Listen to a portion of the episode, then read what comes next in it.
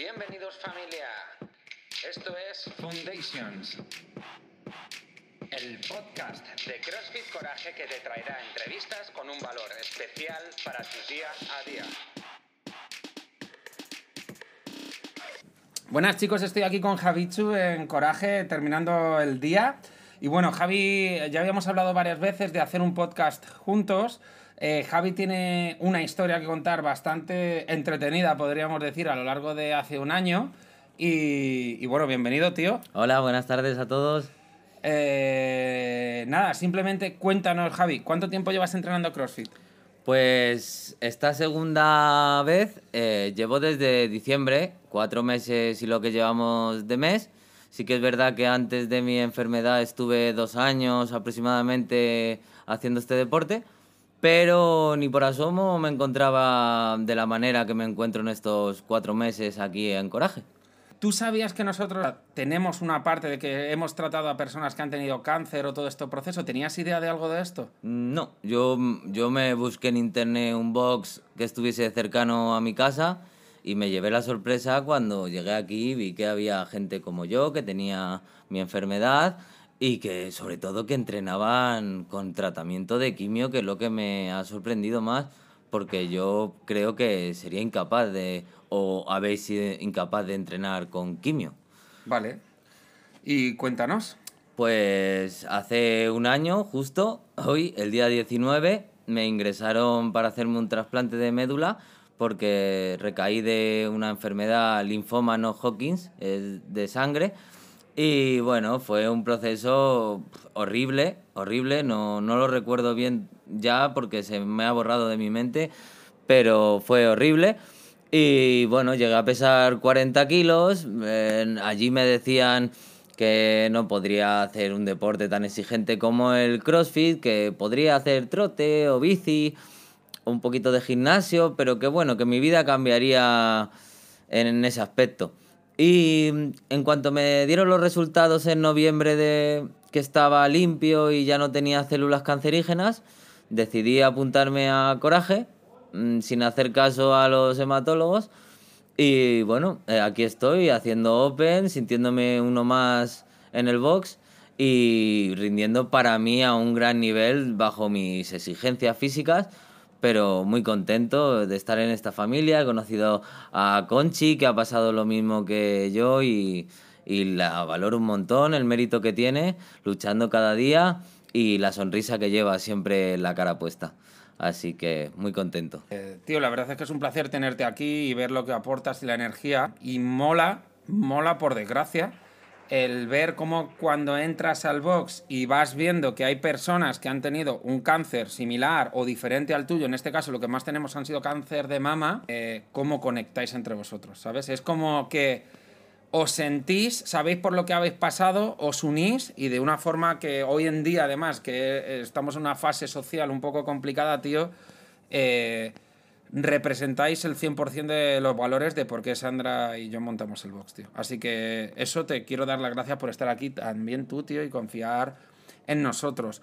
Eh, queríamos hacer este podcast con Javichu, porque bueno, él a lo largo de toda su fase del cáncer ha dado charlas, ha tenido una recaída, es decir, ha, tocado fondo dos veces, ha salido y, y, es uno de los atletas referencia en el box en tiempo récord. Entonces, eh, o sea, ¿cómo consigues mentalmente todo esto, tío? Pues todo empezó con no frustrarse porque yo mis primeros meses cuando salí del, del trasplante empecé a correr y no era capaz de hacer dos metros corriendo. Y volví a casa y le decía, en ese caso, a mi expareja que me frustraba porque no podría correr y al día siguiente lo volví a intentar y me volví a frustrar. Y poco a poco, aquí igual, llegaba y veía a mis compañeros y decía, madre mía, qué nivel, no voy a llegar nunca a eso pero, pero tienes que luchar, acordarte de cuando no podías moverte en la cama, cuando te obligan a estar tumbado y no puedes ni coger un vaso de agua, te tienen que dar de comer, y cuando eres capaz de hacerlo todo tú y dices, bueno, ¿qué pasa? Una repetición más, una repetición más, te das cuenta de que está en tus manos hacer una repetición más, está en tus manos hacer lo que quieras hacer porque puedes hacerlo. Hay veces que no puedes hacerlo, entonces ahí no te queda más remedio. Pero mientras que tu salud esté bien, puedes hacerlo y, puedes llegar a donde quieras. Y el CrossFit no tiene límites y puedes llegar a donde quieras, ponerte los pesos que quieras, siempre y cuando tengas una técnica que la pueda soportar. Pero es maravilloso este deporte porque no tienes fin de superación. ¿Qué te iba a decir, tío? Eh, me acuerdo en el Open, eh, con las fotos esas que pareces un culturista, que seguro que te han subido los likes, tío. Sí, me dice mi hermana, a ver cómo vas a gestionar la fama ahora con esto. bueno, le hizo Sergio unas fotos a Javi que, joder, que estaban súper bien, la verdad. Eh, es un momento glorioso, podríamos decir, ¿no? Eh, y es además la típica foto que cualquier persona que no hace CrossFit y la ve dice, joder, vaya mula, ¿no? Y, la verdad es que sí eres una mula, tío. Bueno, la foto, la foto, la verdad que me ayuda muchísimo, pero yo me levanto por las mañanas y no estoy así, ¿eh? no estoy así, tío. La verdad que estás haciendo un peso muerto, estás hinchado, pero sí, tengo un físico agradecido, eso tengo que reconocerlo. Hay personas que les cuesta más y otras que les cuesta menos llegar a estar así de limpios. Pero bueno, al final es secundario y es una herramienta para entrenar mejor y, y ya está, no, eso no le doy importancia. A lo que iba con esto era que lo que hablamos es que tú me dijiste que estabas muy contento, primero porque habías tenido una revisión hace poco y iba todo bien, y segundo porque te preocupabas de lo cansado que estabas cuando llegabas a tu casa por ver si era cansancio malo y lo único que encontrabas era cansancio bueno. ¿Cómo que es esto de cansancio malo y cansancio bueno? Sí, bueno, lo peor de esta enfermedad no es lo físico, sino lo psicológico, por el miedo a recaer, el miedo a volver a pasar por lo mismo y cualquier cosa eh, la relacionas con que estoy enfermo otra vez. Te cansas bajando la basura y dices, madre mía, que tengo otra vez cáncer. En cualquier gesto que haces piensas que tienes cáncer. Pero claro, cuando vienes aquí a entrenar y rindes a un nivel y dices, joder, he estado entre, entre los 20 compañeros que lo he hecho más o menos igual. Si yo tengo cáncer, ellos también, y ellos no tienen cáncer. Entonces ya te sientes sano. Es como salir de una consulta médica y saber que te han dicho que estás curado y no estás torturándote la cabeza día tras día. Y apuntas los resultados en tu aplicación y dices, estoy ahí entre medias de las personas sanas, estoy sano. Y eso es lo que te hace eh, ser feliz y olvidarte de que has estado enfermo. Joder, súper bien, tío. Em, ¿qué, le dirías a una persona que cree que no puede hacer nada? Bueno, yo le diría que, que haciendo algo no va a empeorar, va a mejorar. Yo he mejorado mucho gracias a, a lo cabezota que soy con, con el deporte. Estaba en el, en el trasplante de médula y allí la media es un mes ingresado en el trasplante de médula. Yo todos los días pedaleaba con un aparatito que había de pedales y me decía la hematóloga, Javi, tienes que descansar. Yo todos los días pedaleaba. Salí en 18 días y me dijeron que probablemente fue porque pedaleaba todos los días. O sea, que pedalen, que pedalen y que hagan deporte y que, y que va a ser siempre para mejor. Eh, es salud. El deporte es salud y al final el cáncer se pasa, tiene cura, yo doy fe y, y, todo pasa, todo pasa. Yo ya no me acuerdo de, del infierno que pasé el año pasado, es que no me acuerdo. Ahora solo recuerdo que entré por esa puerta y, y soy feliz. ¿Qué te iba a decir, tío? Eh, algunas veces me has dicho que somos psicológicamente, cuando vienes a Coraje, psicológicamente es terapia para ti. Sí. ¿Por qué, tío? Pues porque me siento uno más con mis compañeros, porque entras por esa puerta y todos tus problemas como que se difuminan y solo tienes una, un propósito que es terminar el entreno, volver a respirar y sentirte vivo. Y es un ambiente muy sano, es una familia esto. Y yo he estado en otros gimnasios, he estado en otros sitios, pero aquí me siento como que tengo una familia aparte de la que me ha criado y me siento muy bien. Llevo poquito, pero la verdad que es maravilloso el ambiente que se respira.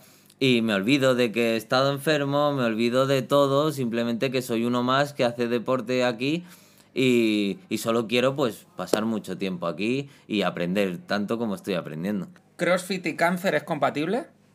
Sí, es compatible. Eh, pero te tengo que decir que esta última quimio que me dieron a mí era muy agresiva, por eso me sacaron la médula para tenerla a salvo, porque me la iba a arrasar entera. Entonces, con un trasplante de médula no es compatible, porque no puedes prácticamente ir al servicio solo.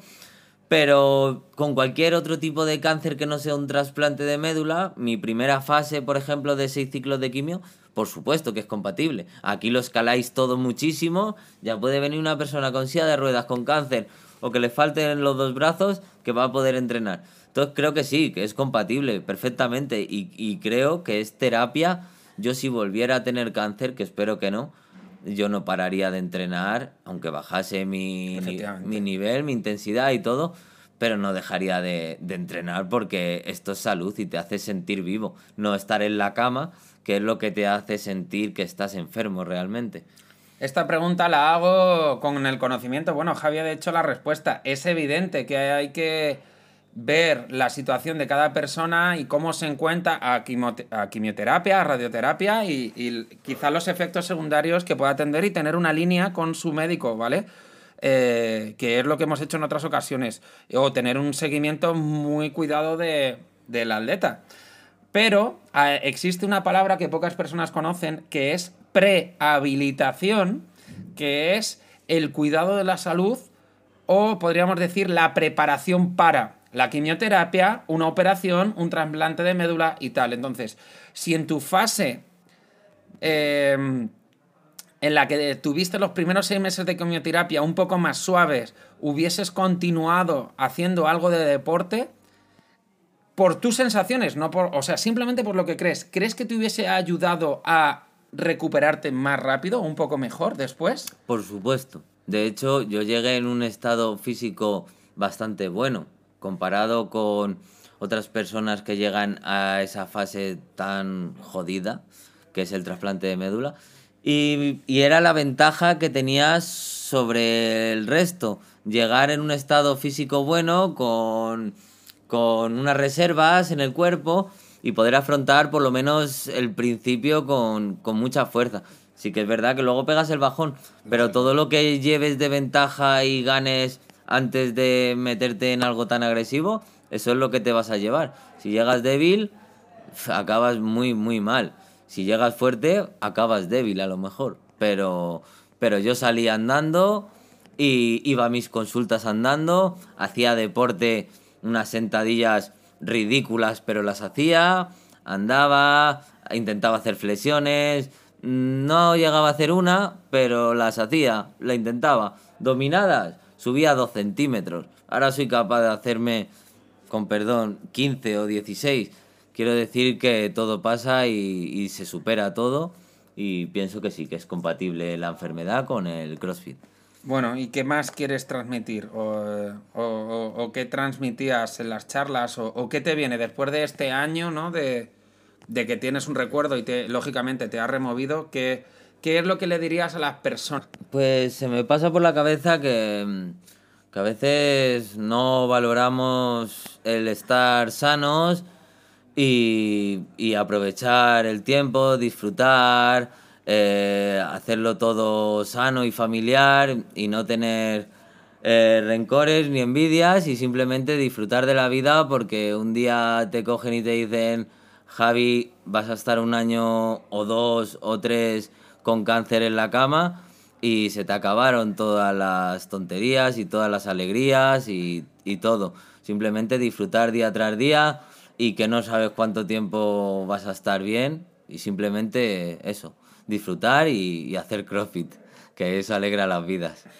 ¿Qué te iba a decir, tío? Por último, em, eh, y al hilo de lo que dices, en la clase de ayer, al final preguntábamos, pon una nota en cómo te encuentras. Cuando las personas te dicen 3, 4, un 5, que es un aprobado justo, ¿qué se te pasa a ti por la cabeza? Que una persona dé un suspenso a su día, que puede ser, tío, porque ha tenido un día horrible, pero dos días seguidos que la nota sea baja. Mm, eh, a ver, yo no puedo opinar de la nota de los demás, pero Joder, cuando has vivido eh, la mayor mierda del mundo, es que yo mi peor día, mi peor día es un, un 8, un 9, porque estoy, estoy sano. Entonces, no puedo compararlo con alguien que, que a lo mejor todos los días de su vida han sido un 6. Entonces no saben lo que es vivir en un menos 2. Para mí todos los días son 7, 8, 9, 10 ayer y hoy me vinieron recuerdos de hace un año del trasplante y me tiré llorando pues durante todo el día, eh, fatal. Hasta que entré por esta puerta, luego ya salgo, descanso y empiezo un nuevo día. Quiero decir que, que todos los días son de 10 y mientras que estemos sanos no puedes darle importancia a cosas que no la tienen. La cuestión es poder levantarte, disfrutar de tu familia, de los tuyos, de tus compañeros el deporte y, y no puedes un 5, ponerle un 5 a tu día. Yo, yo he necesitado ayuda psicológica eh, antes de entrar aquí, eh, la Asociación contra el Cáncer. Creo que es la peor enfermedad que hay, la psicológica. Una depresión es horrible, es horrible porque te anula el cuerpo entero pero hay que, hay que dar ese pasito, ese pasito que no te atreves a dar, hay que darlo y animarse, o bien un tratamiento psicológico de un profesional, o, o, algo que te, que te motive. Yo sabía que mi solución estaba en apuntarme en el CrossFit y me lo decían mis amigos, Javi, con lo que a ti te gusta tienes que apuntarte. Y yo no daba el paso, no salía de casa a dar el paso y me quedaba encerrado y decía, bueno, un día más, un día más aquí, en mi zona de confort y me torturaba la cabeza, llorando y sin comer y sin ninguna motivación. Hasta un día que no sé por qué decidí entrar por esa puerta y, se, y dejé de ir a la Asociación contra el Cáncer, de tener tratamiento psicológico, simplemente me preocupaba de tener arrocito para comer y, y cuidarme los callos de las manos, nada más. Oye, tío, ¿crees que las compañías hacen o sea, ¿suman o restan en esta situación? Sí, suman o restan, pero como eh, leí el otro día, al final el que decide es uno mismo. O sea, claro que suman o restan, pero cada uno decide y toma sus propias decisiones. Y, y te pueden influir o no te pueden influir. Luego la madurez, eso te hace decidir por ti mismo. Sí que está claro que yo con 20 años me he dejado llevar un poco más eh, por las amistades, que ahora mismo que tengo una personalidad un poco más firme y a mí ya no me influye nada. Mm, yo hago lo que quiero cuando quiero y, y de hecho eh, en mi tratamiento de cáncer he perdido mucha gente. He ganado gente de oro y he perdido gente de bronce o de plata o lo que como lo quieras llamar o de cobre porque estaban para lo que estaban. Entonces, pues bueno, te tienes que quedar con las pocas compañías que, que no te influyan para mal simplemente seguir un camino sano y que te haga feliz y que la compañía simplemente es una excusa para mí, porque ya somos mayores y maduros y cada uno tiene que elegir su camino y al que le guste es que te querrá, si no, pues no te quiere como amigo, te quiere como una compañía para sumarse a su causa.